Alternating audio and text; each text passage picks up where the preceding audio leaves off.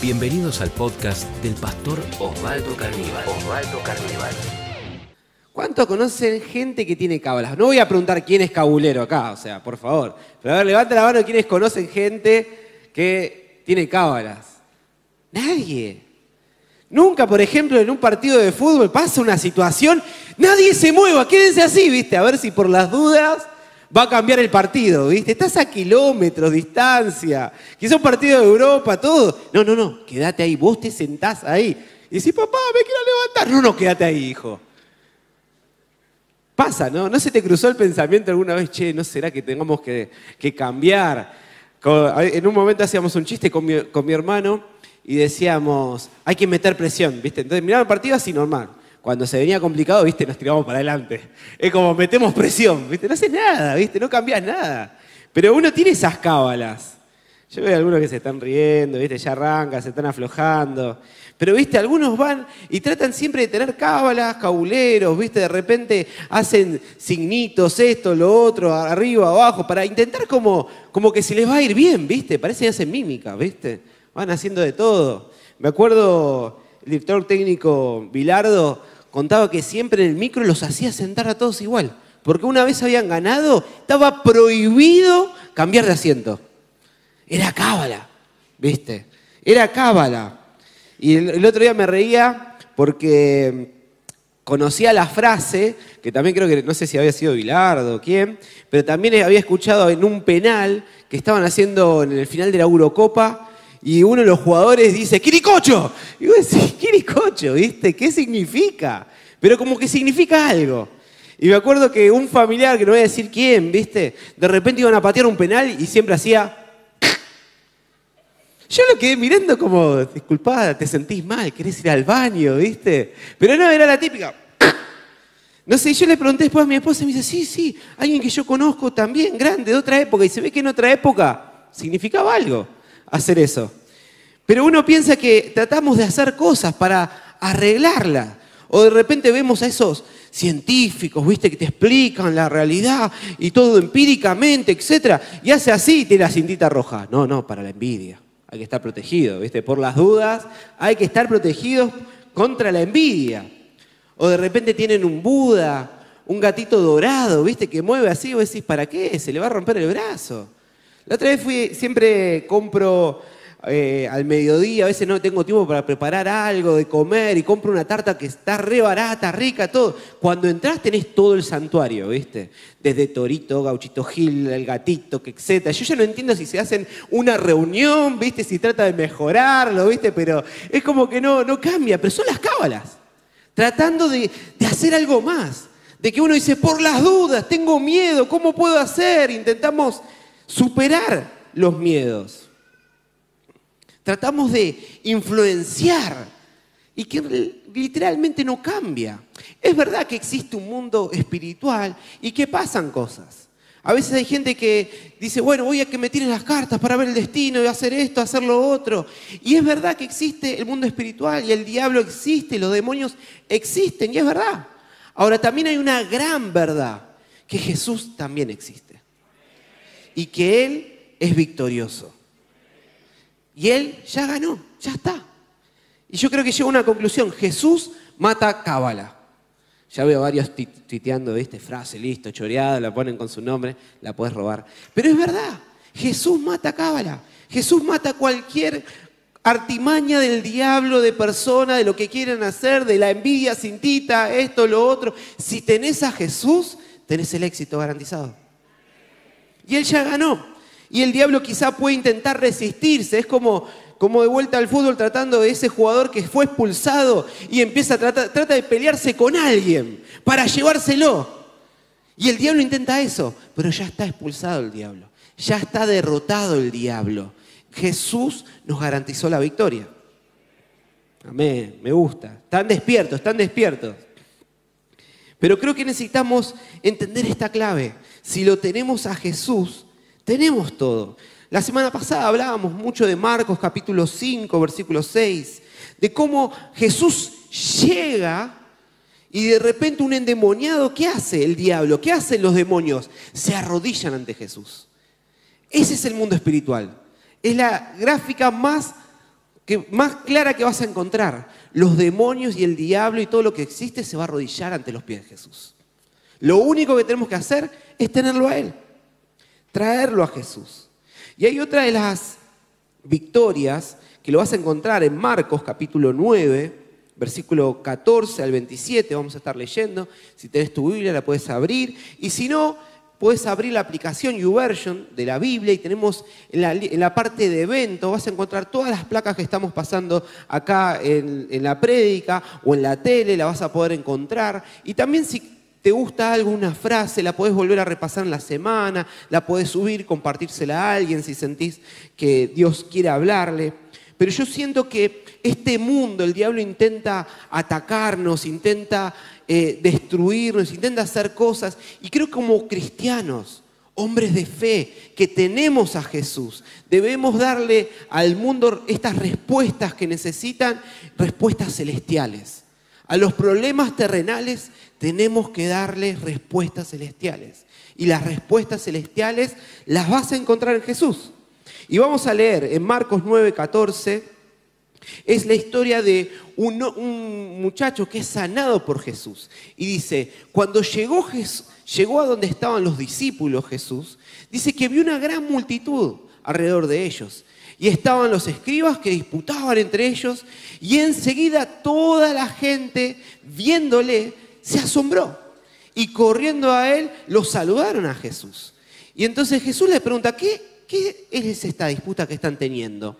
Y respondió, uno de la multitud dijo, maestro, traje a mi hijo, que tiene un, tiene un espíritu mudo, el cual donde quiera que le toma, le sacude y echa espumarajos.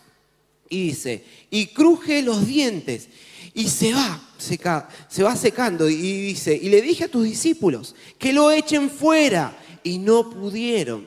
Y respondiendo Jesús les dijo, oh, qué buenos discípulos. No, le dijo, generación incrédula, ¿hasta cuándo voy a estar con ustedes? Y esto se lo dijo a los discípulos, no a la gente. Y, y entonces dice, ¿hasta cuándo voy a soportarlos? Tráiganmelo.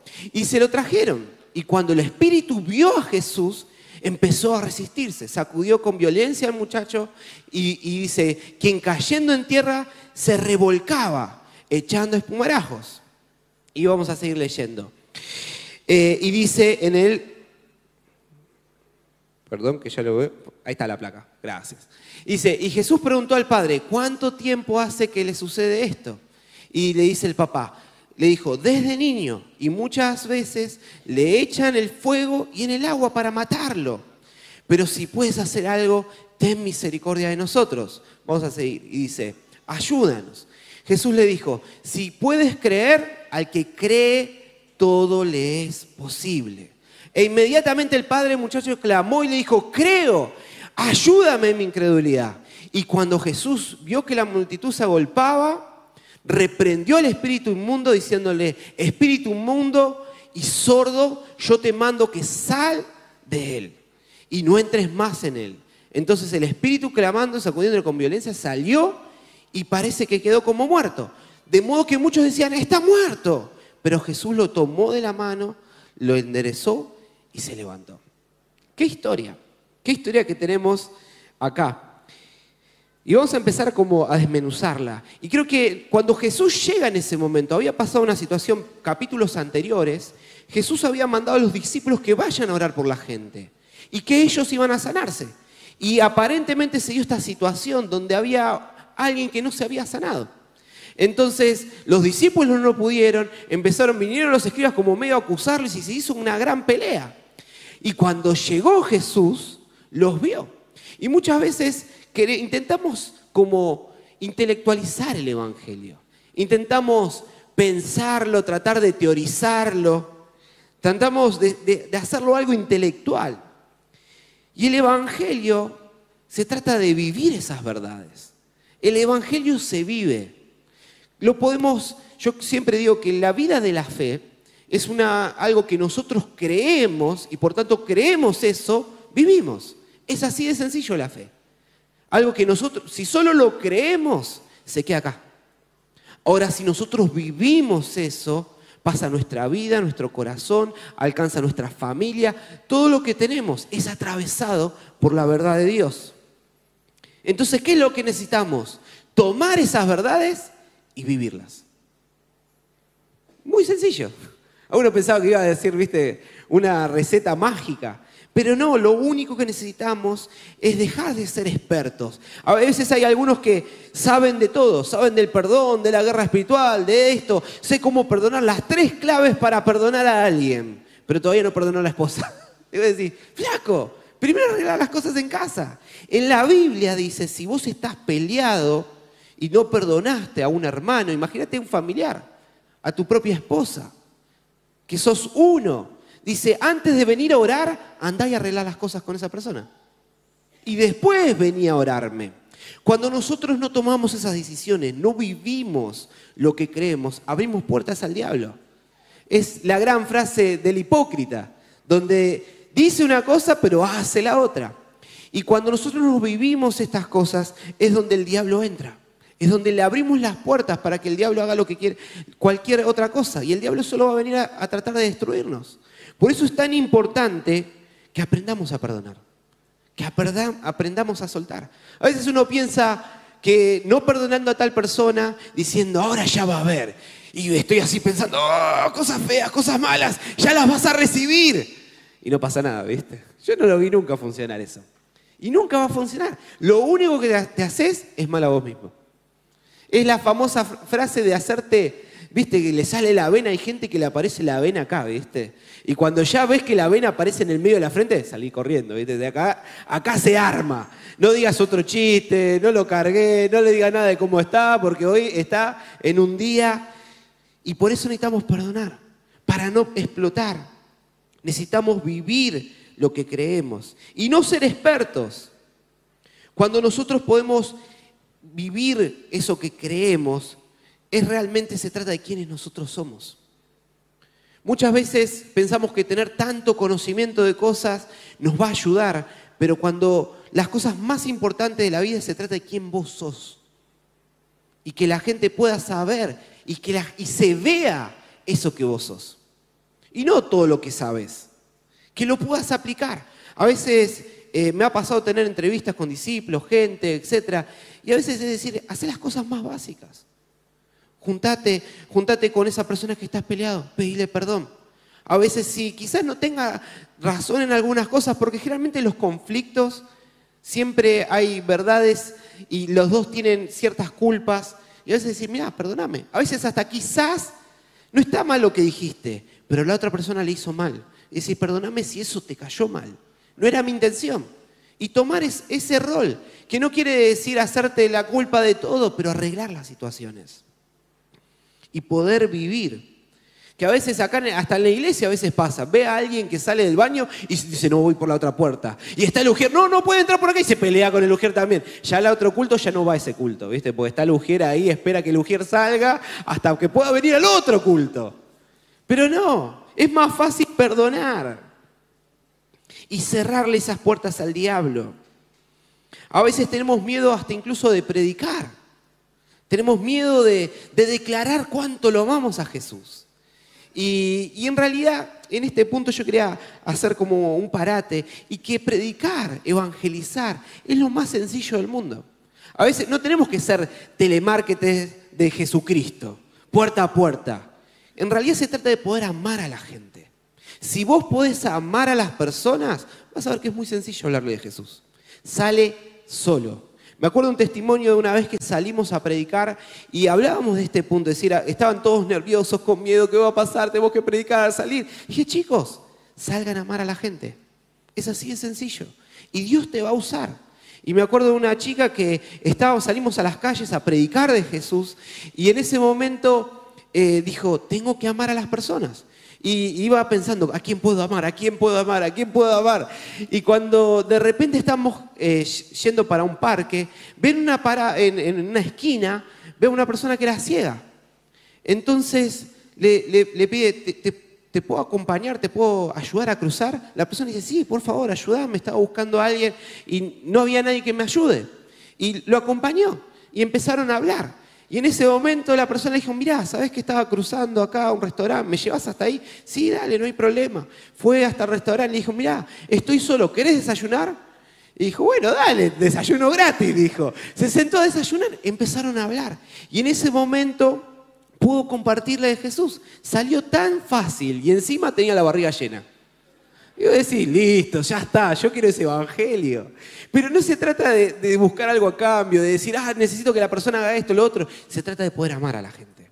La gente que está en tu trabajo, la gente que te rodea, la gente a veces hasta en un gestito en el transporte público. Pero que puedas amar a esas personas. Todos podemos amar a alguien más. Entonces vas a ver que predicar de Jesús va a ser muy sencillo. A veces pensamos que decimos, no, por miedo, no sé si Jesús quiere que haga esto o lo otro. Lo que pasa es que pensamos que nuestro lugar seguro es el lugar del miedo. Y quizás Jesús te dice, anda, hablale, hace, dale un gesto, decirle, che, estás mal. Quizás es solo preguntarle eso. Y no nos, no nos da el coraje, no nos atrevemos. Y pensamos que, ah, no, no escuchamos de Dios, no, que esto no. ¿Por qué? Porque es nuestro lugar más seguro. Confiar en nuestros miedos se convierte en nuestro lugar más seguro. ¿Te das cuenta a veces? Y eso es donde el diablo te quiere llevar. Ese es el lugar donde el diablo te quiere convencer. Y es ahí donde el Evangelio se produce como una sensación de fracaso, de que no lo ves, no ves la mano de Dios. Y el diablo te quiere encerrar. Y te quiere convencer que el Evangelio no funciona.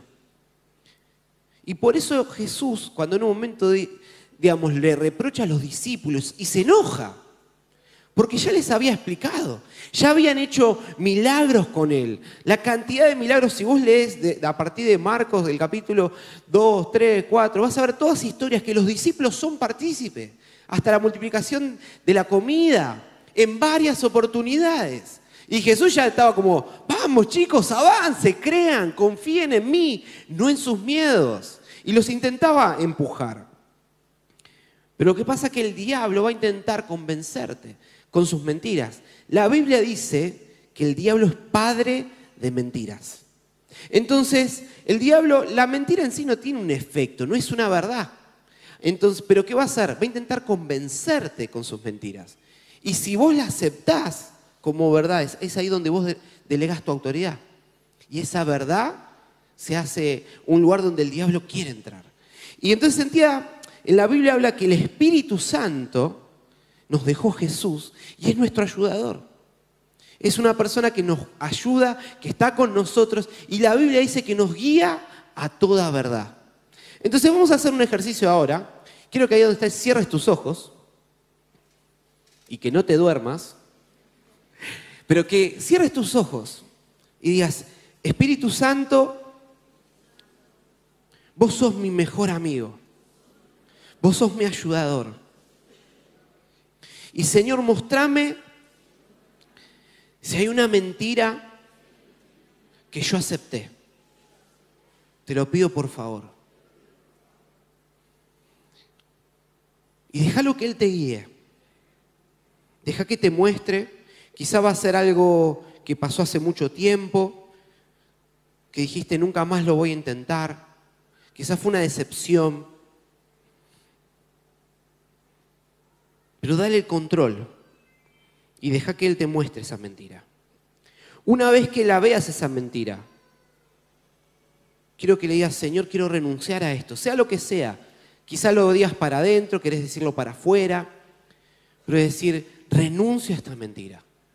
No tiene más lugar en mi corazón. No tiene más lugar en mi vida. Sea lo que sea, sea algo muy importante o algo muy chiquito. Pero si es del diablo, no tiene que tener lugar en medio nuestro. Y una vez que lo hagas, quiero que le preguntes al Espíritu Santo que te hable su verdad acerca de eso. Quizás seas de tu familia, sea de cuánto vos valés, cuán importante sos. Pero decirle, Señor, llename con tu verdad. ¿Qué es lo que vos pensás de esto? ¿Vieron qué sencillo es? Solo necesitamos ir a Él. Solo necesitamos ir a Jesús e invitarlo. ¿Cuántos Dios les habló de cosas muy importantes? ¿Se sienten mejor? A ver, levanten la mano, allá, allá. Manténganla, manténganla. No tengas vergüenza. Quédala ahí abajo. ¿Vieron qué sencillo? Pero no tenemos que dejar, aunque sea una mentira muy chiquita, pero que no tenga lugar en nosotros. Y el Espíritu Santo es nuestro mejor amigo, es nuestro ayudador. ¿Y por qué digo que no tenemos que darle ningún lugar? Porque vamos a decir en punto 2, Satanás tiene claro cuál es su propósito. Él lo tiene muy claro. En Juan 10:10 10, Jesús habla, dice que el diablo viene a matar, a robar y a destruir. Pero Jesús viene a que tengamos vida y en abundancia. Automáticamente cuando vos tenés dos pensamientos o de repente estas mentiras, si te viene a matar, robar y destruir, ya sabes dónde viene. Ahora, si viene a traerte vida y en abundancia, ya sabes dónde viene. Eso no quiere decir que Dios no te pueda retar, porque acabamos de leer un, versículo que Jesús nos reta. Ahora, Él nos poda y nos reta para dar más fruto, pero el diablo lo hace para destruirte. Entonces automáticamente ya puedes reconocer la voz de Dios. Mira qué sencillo. Con esa verdad ya tenés todo lo que necesitas. El diablo tiene claro su propósito. En Marcos capítulo 9, versículo 21, dice que Jesús le había preguntado al Padre, ¿hace cuánto que este niño le pasa esto? Y entonces le dijo, muchas veces el papá le contesta, lo echa al fuego y en el agua para matarle, pero si puedes hacer algo, ten misericordia de nosotros y ayúdanos, Señor. Y esta semana fue la semana de gloria, fue una gran semana, hubo la verdad que ayer solo tuvimos un momento específico que contabilizamos y más de 40 milagros habían pasado que en un momento estuvimos orando, pero hubo cantidades todos los días que Jesús iba haciendo cosas, a veces con intervenciones nuestras y otras veces no. Y uno de los testimonios que hoy nos contaban a la mañana era de una chica que le pedí que podía venir, pero justo hoy no, podía venir, pero desde el 2015 estaba con dolores cervicales y de espalda. Y dice, era un dolor tan fuerte que ella sentía que en el lado derecho sentía como que le quemaba. O sea, ese era el nivel de dolor. En el 2017 el traumatólogo lo diagnosticó rectificación cervical y escoliosis. Y ella sabiendo la voluntad de Dios, que viene a traernos vida y en abundancia, dijo, cada oportunidad que tenía para que oren, ella levantaba la mano y dijo, yo quiero que me oren. Pero año tras año no veía ningún, eh, ningún cambio. Y llegó en un momento donde pensaba, dijo, bueno, tengo que resignarme, como aceptar que esta es mi condición y tengo que vivir con esta enfermedad. Y me acuerdo que me contaba que dijo, venía esta semana de gloria dijo, Señor, tengo una lista de cosas que quiero que hagas. Ya viste, le puso los puntos a Dios. Pero dijo, en el número uno digo, quiero que me sanes. Y venía la primera noche, no pasaba nada. Quizás Dios hacía otras cosas, se sentía bien, pero todavía decía, Señor, yo quiero ver mi milagro. Pasaba el segundo, el tercero, el cuarto día y el quinto día justo tenía un compromiso familiar. Y estaba ahí en el compromiso familiar, todo dijo, tengo que venir a la reunión, necesito todavía ver mi milagro. Vino a la reunión y en el medio de la reunión empezó a tener un dolor en la cadera. Entonces le pidió a dos personas si podían orar. Ella en ese momento no estaba pensando en su escoliosis, lo que le habían diagnosticado. Entonces en ese momento empezaron a orar estas dos personas y instantáneamente fue sana una enfermedad que venía de año tras año, donde ya se había dado por vencida. Pero cuando nosotros a veces nos damos por vencidos por situaciones, no quiere decir que esa es nuestra realidad. Porque todavía no lo veamos, no quiere decir que no lo vamos a ver. ¿Entienden? Si todavía no lo viste realidad, no, no te resignes, no lo abandones. No es la condición de vida y no es lo que vos te mereces. Mereces mucho más. Y no tenemos que renunciar a nuestros sueños. Y me, y me impactó mucho cuando leíamos esto, esta historia de Marcos, porque el diablo intentaba matarlo. Intentaba matarlo. Intentaba suicidarlo a través del agua, del fuego. Y esas son las cosas que el diablo tiene. Y sentía para el día de hoy, cuando estaba orando, que quizás hay algunos que estaban con pensamiento de muerte que el diablo decía que tu vida no vale, que vos no haces la diferencia, que vos no importás. Y quiero graficarte algo, cuando hay un cumpleaños, una reunión familiar, todos tienen más o menos un lugar donde siempre se sientan. Y si vos no estás, haces la diferencia. Y tu vida hace la diferencia. Y vos decís, quizás no es que hay algunos que no preparan nada para el cumpleaños o para, para celebraciones para o para cualquier fiesta, pero solo tu presencia ya es más que suficiente. Y así es tu vida. Así de tanto vos valés.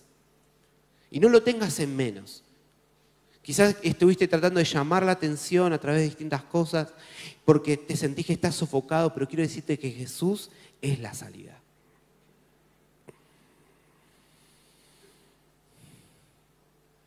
Jesús vino a traernos vida y vino a traernos vida en abundancia.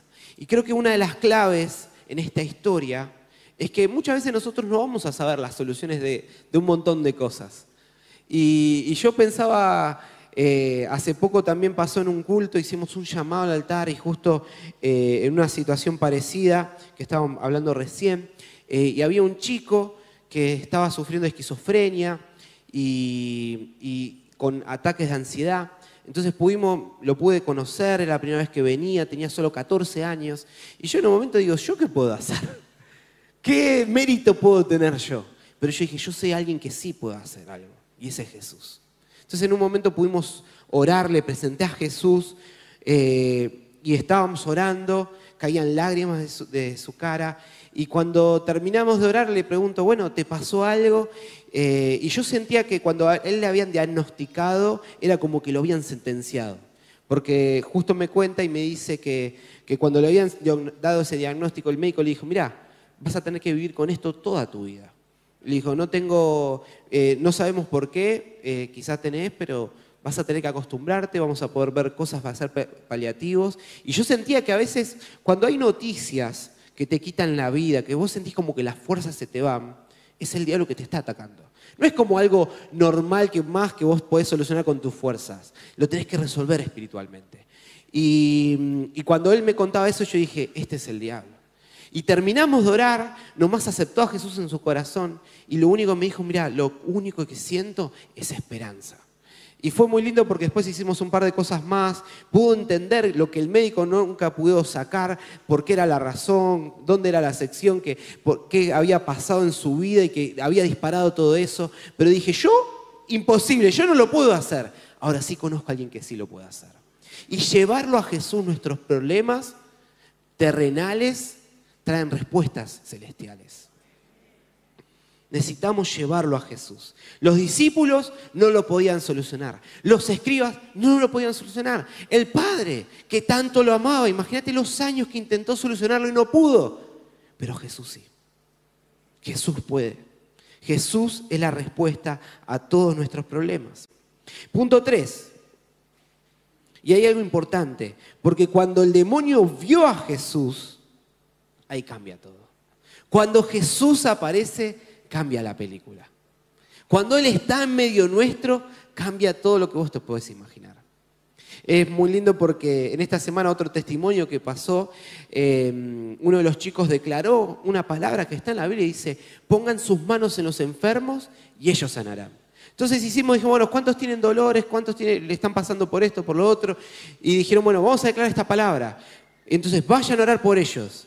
Y se acercaba la gente a orar y empezaba, Señor, te pido. Y dijeron, no, no, no, no, solo pone tu mano. Y fue muy lindo porque hay una mujer que vino con una parálisis, eh, la mitad de su cara estaba paralizada y era la primera vez que venía. Y instantáneamente pusieron sus manos y se sanó. Yo no sé cómo se puede sanar. Ahora, yo sé quién sí lo puede sanar y ese es Jesús. Necesitamos traerlo a Él que Él aparezca en nuestra vida, en nuestra familia, en todo lo que nos rodea, en nuestro trabajo. Vos pensás, a veces uno piensa que nomás es para las cosas ministeriales, Jesús, y te confundís. Si es importante para vos, es importante para Él.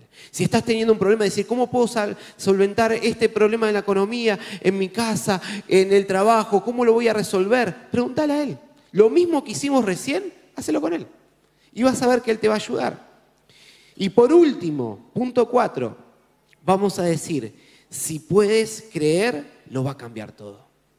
Y creo que Jesús quiso sacar de él fe. Y, aún me gustó porque cuando declara, dice, si puedes creer va a ser sano. Y el papá dice, sí creo, pero ayúdame por favor. Y a veces no importa si vos decís, tengo una fe pero muy chiquitita, es suficiente. A mí me encanta, en Hebreos habla de los héroes de la fe. Y entre los héroes de la fe hay una mujer que se burló a la promesa de Dios, que iba a tener un hijo a los 100 años. Y se había burlado. Pero yo creo que en el medio no tenemos toda la historia completa. Y que quizás un poquito de fe, Dios ya la metió entre los héroes. Y yo dije, si esa mujer entró, yo entro, ¿sabes cómo entro? Así como un galán. Pero digo, no importa cuánto, mucho vos tengas, solo créele. Y Él puede hacer un montón con eso. Creyéndole a Jesús, Él puede hacer la diferencia. Y volviendo al versículo de Marcos 9, 18, 19, Jesús va y le dice a los discípulos, y se enoja. Y dice, versículo 18, 19, y dije a tus discípulos, dice el Papa, que lo echen fuera, y no pudieron. Y respondiendo Jesús le dijo, generación incrédula, ¿hasta cuándo he de estar con vosotros? Y creo que si nos preguntamos por qué, ¿por qué se enojó? ¿Por qué se enojó tanto Jesús? Y yo creo que en realidad, cuando uno cree en Él, creemos en Jesús, es simplemente confiar en Él. La falta de fe en Él es, que no creemos. No creemos que Él nos puede sanar, no creemos que Él está con nosotros, no creemos que Él puede ayudarnos, no creemos, no confiamos. Y a veces es darte permiso. Yo me he encontrado momentos de mi vida donde quizás estaba luchado, no lo sentía a Dios, pasaban cosas, no veía, estaba frustrado y encima dije, Señor, vos me mandaste a hacer esto y, ah, ah, ah". y en un momento Dios me mostró, Mati, confía en mí. Yo tengo el control del barco, yo tengo el control de tu familia. Y más en estos momentos de inestabilidad. Si, quiero que vos me busques en la Biblia donde dice que vos tenés que ser el proveedor de tu familia. No lo vas a encontrar. Pero sí vas a encontrar que Dios dice, yo soy tu proveedor. Y nada te va a faltar. Él es nuestro proveedor. Pero solo tenemos que confiar en Él. Hay sillas que tienen respaldo. Y yo odio las que no tienen. Porque, y, hay gente que está así, viste, inclinada. No descansa nunca. Y confiar en Jesús es directamente es como apoyar y relajarte. Hay algunos que se relajan mucho en la predica, ¿viste? Algunos están ahí con el brazo, tranquilo. Pero así tenés que confiar en Él. Él cuida tu casa, Él cuida tu familia, Él cuida tu trabajo, Él cuida de vos. Estás en sus manos. Y yo creo que si podemos hacer un parate y empezar a contar testimonio tras testimonio, podemos encontrar miles de testimonios como Dios te usó, estuvo en tu familia, alguien que vos conocías, Él intervinió. Y es decir, Señor, quizá no te siento en este momento, quizá no te estoy viendo, pero yo sí te conozco. Y así como estuviste en tal situación, en tal otra situación, yo sé que vos vas a estar conmigo ahora. Y quería que podamos tengo ahí tres invitadas de lujo que quería que puedan contar un testimonio de esta semana para levantar nuestra fe y que podamos confiar. Vengan. No tengan miedo. Pero quiero que podamos creerle a Dios. No sé quizá por lo que vos estás pensando, que lo que estás atravesando, pero que puedas creer en Él. Que puedas confiar en Jesús. Que estás en sus manos. Sol. Sí.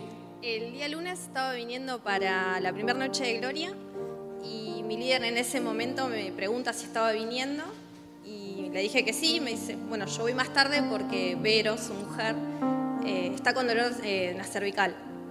En ese momento Dios me dice, eh, Vero tiene una pierna más corta que la otra. El día domingo me había juntado con unas amigas y estuvimos hablando de cómo era para medir cuando uno tiene una pierna más corta que otra. Y dije, no, esto debe ser idea mía. Quedó ahí, vine a la noche de gloria. El lunes nos estábamos volviendo con él a la noche y le digo, mira Maxi, siento de parte de Dios que Vero tiene una pierna más corta que otra. Y me dice, bueno, llego a casa y le pregunto. El martes ella vino a la noche de gloria y la agarramos con dos amigas, la llevamos en aquella parte de atrás y nada, le hicimos que se siente en el piso y sí, tenía una pierna más corta que otra, eran casi entre 3 y 4 centímetros. Eh, pusimos nuestras manos, oramos y la pierna le creció. Dios hizo el milagro.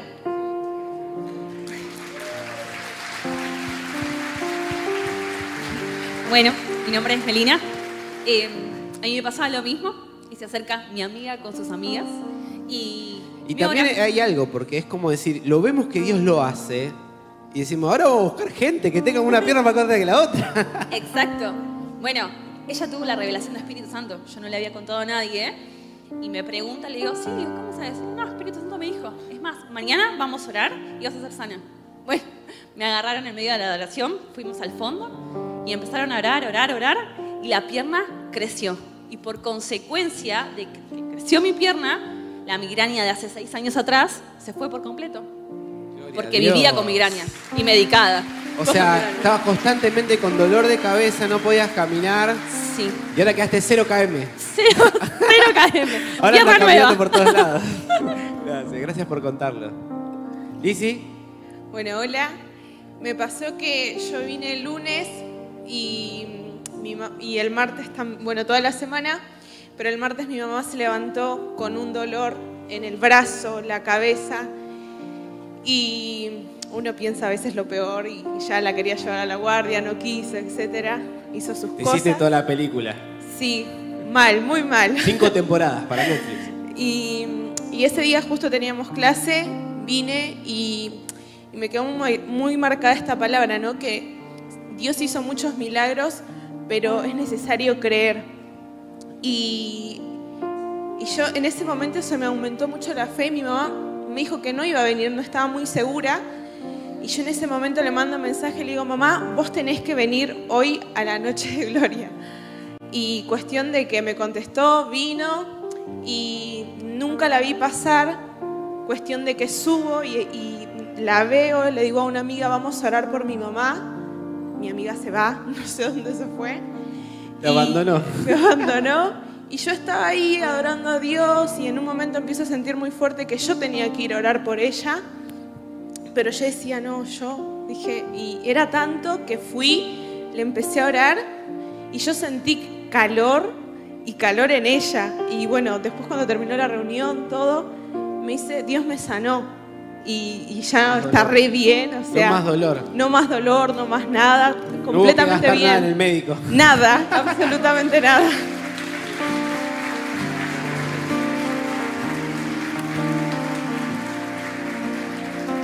Fueron valientes, no solo para orar, pero para pasar a contarlo.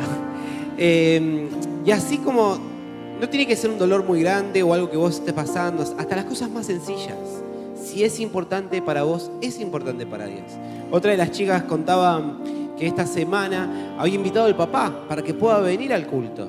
Y, el papá directamente nunca vino a la iglesia y le clavó el visto. Vos decís, ay, me clavó el visto. Es lo peor que te pueden hacer a veces, uno dice. Porque vos decís, bueno, si no lo vio, por lo menos no lo vio. Ahora, si lo vio y no me responde es porque decide. Y estaba en el culto, pasó adelante en el altar y estaba orando. Y en el medio del altar alguien le toca el hombro y cuando se da vuelta era el papá, que había venido al culto solo. Y en ese momento eh, empezó a cantar, alabó, aceptó a Jesús en el corazón y estaba acá.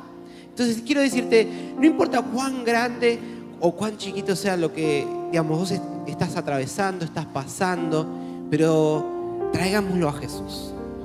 Y Él va a ser la respuesta a todas tus necesidades. Así que quiero invitar a que todos nos podamos poner de pie. Y acá pasaron varios hermanos y la idea que vamos a hacer en este momento es que todos aquellos que tengan algún dolor, sea eh, dolor, digamos, tengan pie plano, eh, tengas problemas en la, en la espalda, dolor migraña, como habían dicho, no puedes dormir en la noche. eh, estoy pensando en todas las cosas que se me pueden ocurrir, pero todos esos problemas Jesús quiere sanarte. Sea cáncer, sea grande, sea chiquito el problema, Jesús quiere intervenir. Si estás en un problema donde decís, necesito que Jesús visite a mi hijo, visite a mi familia, vamos a orar por eso. Pero quiero que te animes a que puedas pasar acá adelante.